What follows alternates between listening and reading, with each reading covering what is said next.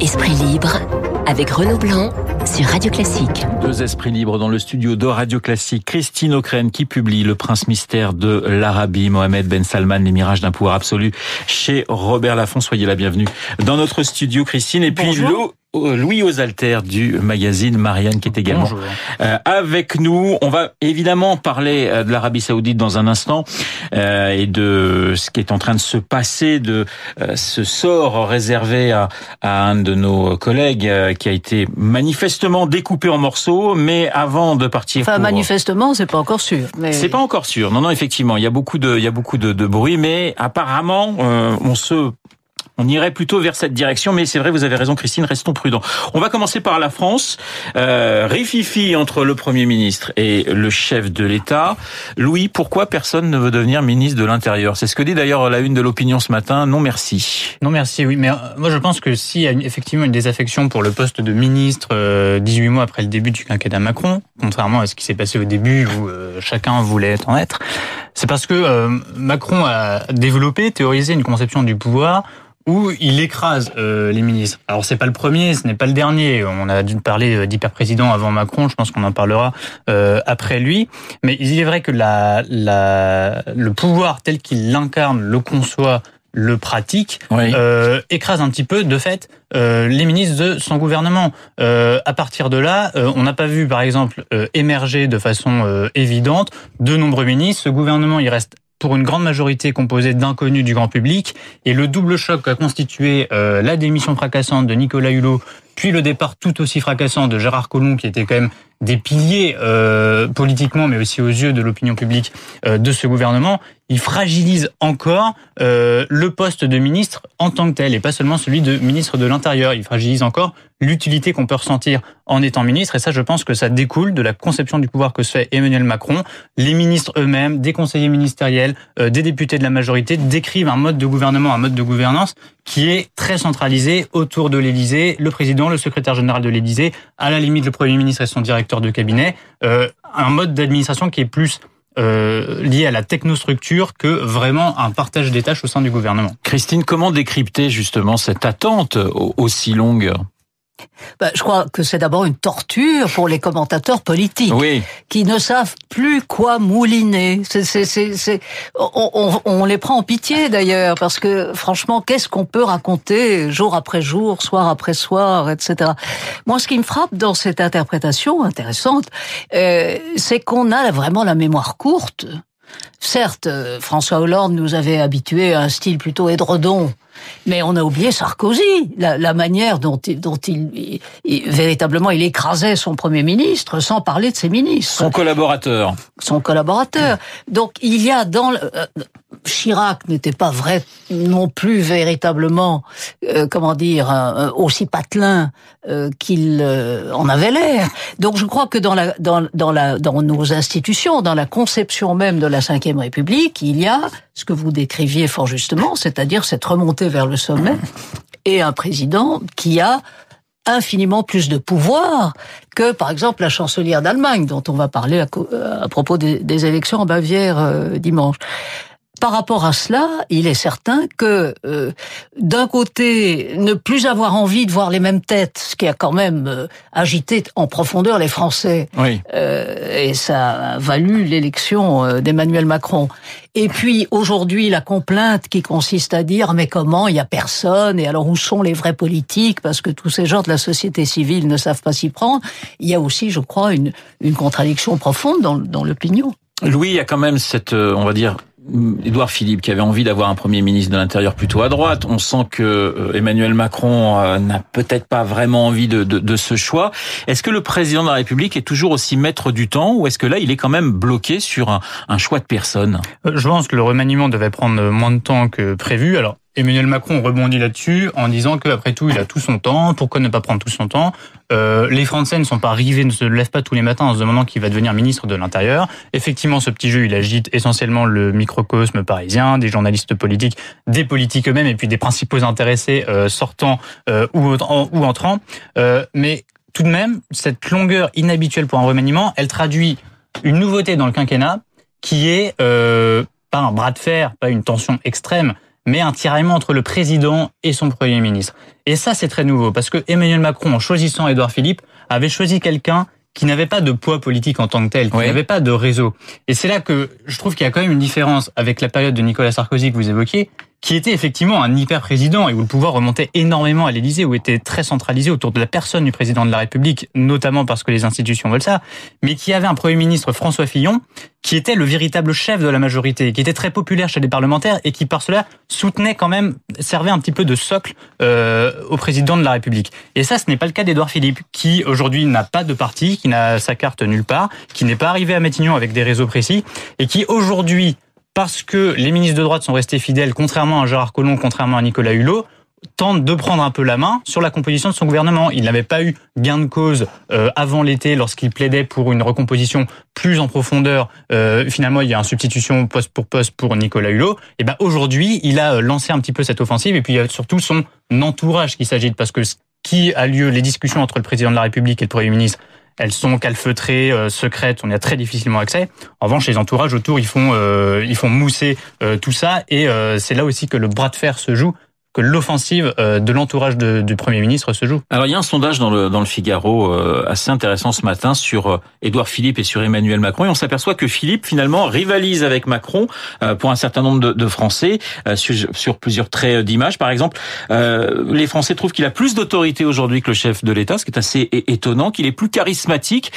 Christine, vous le trouvez comment le, le Premier ministre? Parce qu'on avait on avait émis beaucoup de doutes sur sa capacité justement à, pouvoir euh, euh, sortir du lot, à pouvoir se faire entendre depuis depuis 16 mois. Comment vous vous trouvez Édouard Philippe? Comment vous le jugez donc après 16 euh, mois à Matignon? C'est un excellent Premier ministre du président de la République. Oui. Et je crois qu'il est arrivé quand même avec l'ombre portée d'Alain Juppé et les réseaux d'Alain Juppé.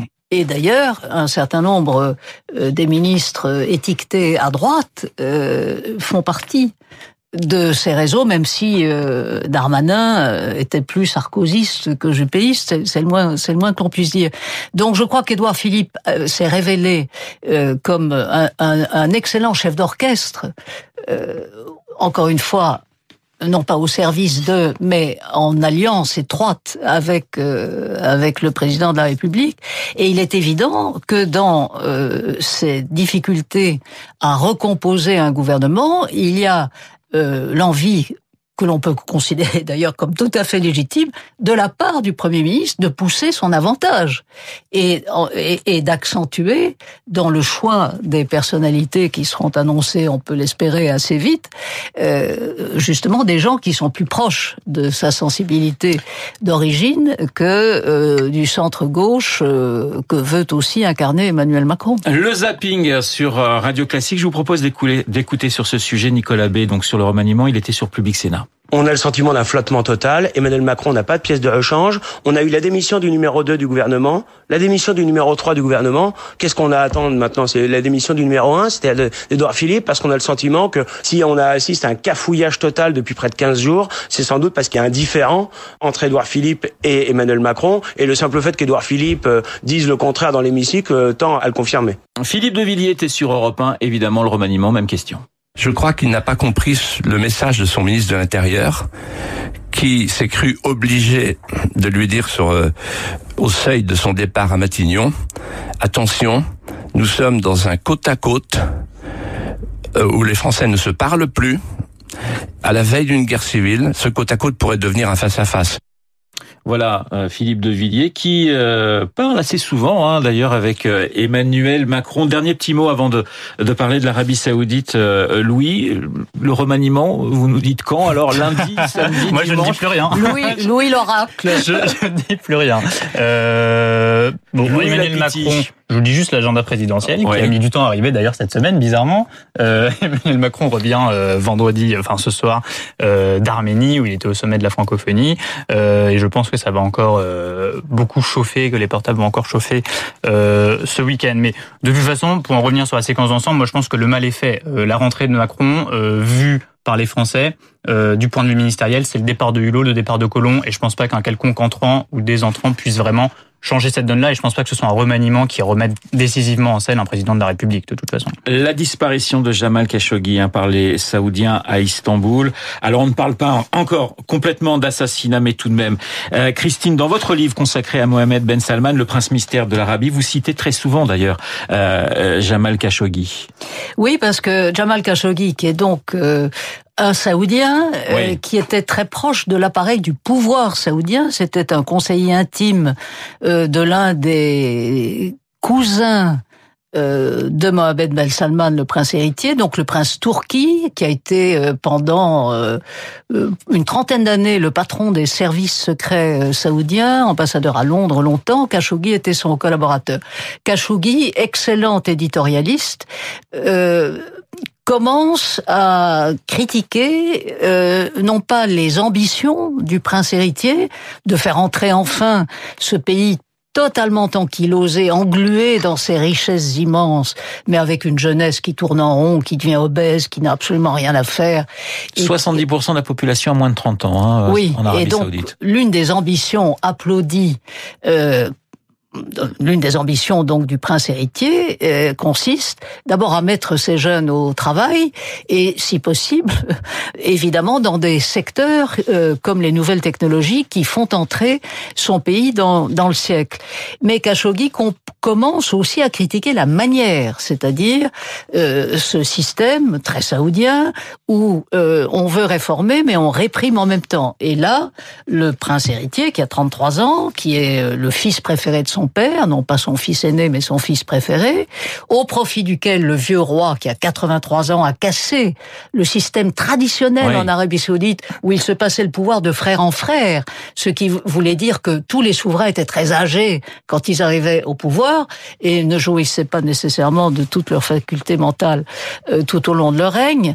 Et donc, ce jeune prince a mis en taux, et continue de le faire d'ailleurs, aussi bien les progressistes, donc les femmes militant pour le droit de conduire, que les religieux ultra-conservateurs. Donc Khashoggi décide euh, à l'automne de l'année dernière euh, de partir s'installer aux États-Unis. Il a un passeport américain, il enseigne dans une université et il devient un, un, éditorialiste attitré du Washington Post, ce qui n'est pas rien, et il a son rond de serviette dans toutes les chaînes d'information continue. Et donc il devient un poil à gratter euh, pour euh, le pouvoir de Riyad, qui ne tolère en rien la moindre critique et qui est, il faut rappeler que l'Arabie saoudite est l'un des pays au monde où la liberté de la presse est totalement inexistante. Mais c'est ce que vous décrivez très bien dans votre livre, hein, c'est que c'est un pays en pleine réforme mais toujours en, en pleine répression. Euh, Michel Grossure citait Le Monde qui disait que euh, Mohamed Ben Salman avec cette affaire euh, joue sa réputation, voit son avenir politique. Est-ce que Non, sa réputation oui, d'ailleurs c'est déjà fait, son avenir politique non, c'est un contresens. Dans un pouvoir absolu dynastique qui n'est en fait contrebalancé que par le pouvoir des religieux. Et c'est ce qui m'a fasciné dans cette enquête, c'est d'essayer de comprendre comment ce système qui a l'air tellement hermétique euh, et, et, encore une fois tellement concentré au niveau de ces émirs richissimes euh, qui, qui pillent les richesses de leur pays euh, grâce au pétrole, en fait, le pouvoir religieux, un tiers des fonctionnaires, ils sont payés par le pouvoir, sont des religieux. Ces religieux, ces prédicateurs, utilisent désormais les réseaux sociaux comme tout le monde. Et donc, leur, pouvoir euh, est, démultiplié par ces réseaux sociaux. Et euh, il y a parmi ces prédicateurs, il faut bien voir que le wahhabisme, c'est-à-dire cette religion, cette version de l'islam, euh, inventée, si j'ose dire, par un prédicateur à l'époque de Louis XV, donc au milieu du XVIIIe siècle, c'est le berceau idéologique d'Al-Qaïda et de Daesh. Matinée des frères musulmans. Euh, et à partir de là, on voit bien que le pouvoir religieux, qui est très insidieux, avec lequel le pouvoir politique, c'est-à-dire le roi et le prince, euh, ont à composer, euh, ce sont ces équilibres subtils qui sont véritablement en jeu et qui nous concernent. Et c'est pour ça qu'il est absolument épouvantable de voir à quel point ce régime si l'assassinat et le découpage en morceaux de ce malheureux Khashoggi sont confirmés, confirmé par le président turc. Parce qu'il faut bien voir aussi qu'il y a entre Ankara et Riyad une rivalité, même si bien évidemment les Turcs ne sont pas arabes, mais pour la, la, la direction du monde sunnite. Et là, bien évidemment, le rôle d'Erdogan, qui a donné tous les détails, euh, est évidemment euh, majeur. Louis, une petite, et ce sera ma dernière question parce que malheureusement le temps tourne. Euh, il vous inquiète en quelques secondes ce prince ou, ou pas? Moi, je me suis plongé dans le livre de Christine Ockrent hier. Euh, donc, j'ai pas eu le temps de le terminer, mais de, de ce que j'en ai lu, le- ce qui m'a frappé, c'est la le, le modèle en fait que tente de développer de développer euh, Mohamed Ben Salman. Et ce qui m'a frappé, c'est notamment la contradiction entre la façon dont il tente de répondre aux aspirations de sa population. Vous parliez d'une jeunesse qui s'ennuie, euh, vous parliez d'une envie aussi de consommation, de libéralisation euh, des mœurs, et en même temps cette répression terrible qui demeure. Et vous faites le parallèle avec la Chine, je trouve ça intéressant. Euh, ça pose la question de ces régimes qui émergent, qui veulent à la fois répondre à ces aspirations économiques et sociales d'une population, tout en écartant complètement la démocratie euh, et l'état de droit. Et ça, ça va être très intéressant à observer, parce que peut-être que la contradiction sera tout simplement intenable. Euh, on verra bien à l'avenir. Je sais pas ce que vous en Ou, pensez. euh, hélas, gagnante avec euh, nos valeurs à nous qui sont semblent piétinées. Vous avez mille fois raison, c'est le modèle chinois. Et on vient de le voir encore avec la disparition du président d'Interpol, qui n'était autre d'ailleurs qu'un vice-ministre de la sécurité en Chine. Le prince mystère de l'Arabie, signé Christine O'Krent aux éditions Robert Laffont. Euh, vous envoyez un petit cœur sur un WhatsApp et vous pouvez aller en prison en Arabie Saoudite. Merci beaucoup Christine O'Krent, merci Louis Osalter d'avoir été Merci. euh, ce matin. Mes invités, 8h57, la météo dans un instant.